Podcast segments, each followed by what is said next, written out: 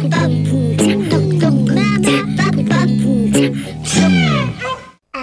allez, une histoire. Il était une fois. Bonjour à tous, bonjour chers petits amis. Aujourd'hui, une jolie histoire d'un cordonnier qui rêvait. Un conte hollandais. Alors il était une fois, dans une ville hollandaise, bien retirée, un pauvre cordonnier. Du matin au soir, il était penché sur son établi et il cousait et il tapait. Sa femme avait beau être très économe, mais ils étaient dans la misère. Ils avaient une grande famille, douze enfants, douze. Mais le petit cordonnier était très optimiste et il gardait bon espoir. Il était persuadé qu'un beau jour, un beau jour, la chance lui sourirait et que tous mangeraient à leur faim. Sa femme pensait qu'il était complètement fou de croire à un tel miracle, mais puisque ça le rendait de bonne humeur, elle ne disait trop rien. Un beau matin, après un petit déjeuner bien modeste, le cordonnier lui dit Cette nuit, mon épouse, cette nuit, j'ai fait un rêve bien étrange. J'ai rêvé que sur le pont Papenbrug, à Amsterdam, je trouvais un trésor. Et que nous étions enfin riches. Oh, oh, oh, là là là là. Bon, heureusement que c'est Amsterdam et que c'est loin d'ici. Sinon, je suis sûre que tu partirais tout de suite et en courant. Tu es assez fou pour le faire. Allez, ne sais-tu donc pas que les rêves mentent? Et le cordonnier ne lui répondit pas. Il termina son tout petit déjeuner et se mit au travail.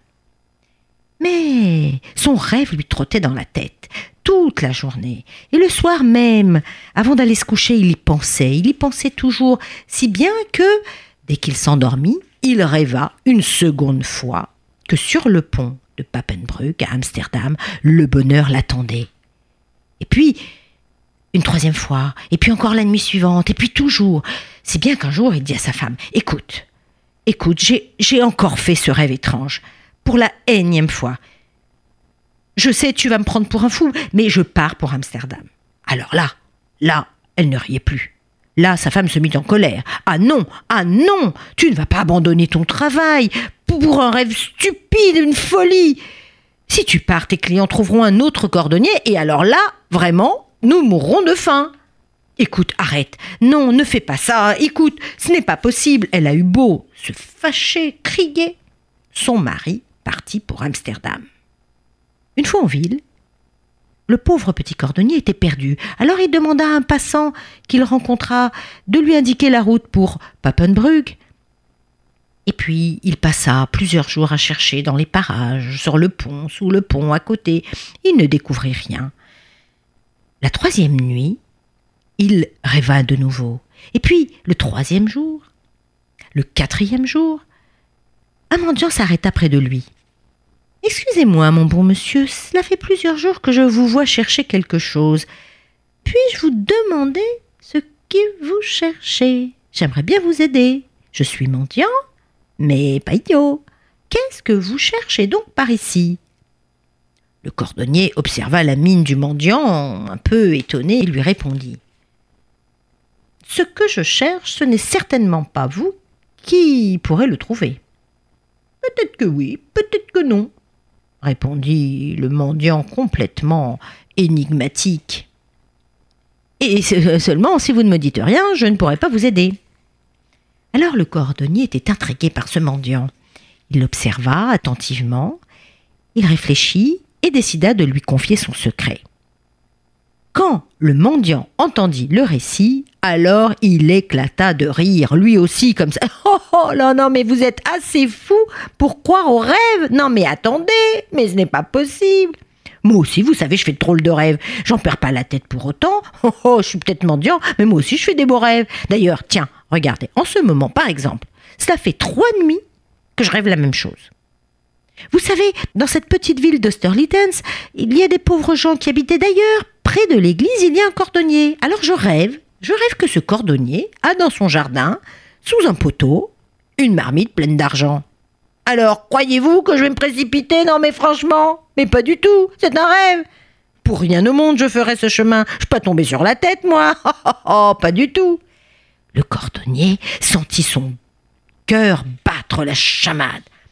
Alors, Il ne répondit pas au mendiant et partit discrètement. Mais avant, il lui dit au revoir et lui dit bah, Vous avez raison, il vaut mieux que je rentre à la maison. Euh, le mendiant le félicita pour euh, avoir pris la bonne résolution, pour être devenu raisonnable. Alors il se dit adieu. Mais le cordonnier reprit sans attendre le chemin du retour, et il se dépêcha d'arriver chez lui. Le cordonnier ne dit rien à son épouse. Il attrapa une bêche, courut au jardin, et tapa, tapa, elle le suivait. Mais qu'est-ce qu'il a? Mais qu'est-ce qu'il a? Il est revenu, il est fou, mon mari est fou. Lui ne disait rien. Il bêcha et il bêcha quand tout à coup, il se baissa et ramassa une marmite. Et cette marmite, il l'ouvrit, elle était pleine de pièces d'or. Alors là, il se tourna vers sa femme et lui demanda Alors, que dis-tu de cela maintenant? Penses-tu encore qu'il était inutile d'aller à Amsterdam? Alors les rêves mentent Suis-je fou? Évidemment, ils étaient très heureux l'un et l'autre, alors ils décidèrent de ne parler à personne de leur trésor et de continuer à vivre comme autrefois. Ils ont caché les pièces d'or dans un endroit bien sûr, et la femme utilisa la marmite pour faire cuire tous ces bons mets parce que maintenant ils avaient à manger. Sur la marmite, il y avait quelques mots écrits dans une langue étrangère qu'ils ne comprenaient pas. Et puis, ils ont oublié. Un jour, le pasteur leur rendit visite. Il s'installa en face du fourneau et demanda avec curiosité Ah tiens, c'est bizarre. Drôle de marmite. Où l'avez-vous trouvée La femme du cordonnier euh, lui répondit d'un air indifférent en essayant de masquer son trouble. C'est une vieille marmite. Il y a quelque chose d'écrit, mais nous ne savons pas ce que cela veut dire. Le pasteur se rapprocha pour mieux voir. Il lut l'inscription et dit Mais moi je comprends, mais moi je comprends très bien, c'est écrit en latin. Et voilà ce que cela veut dire.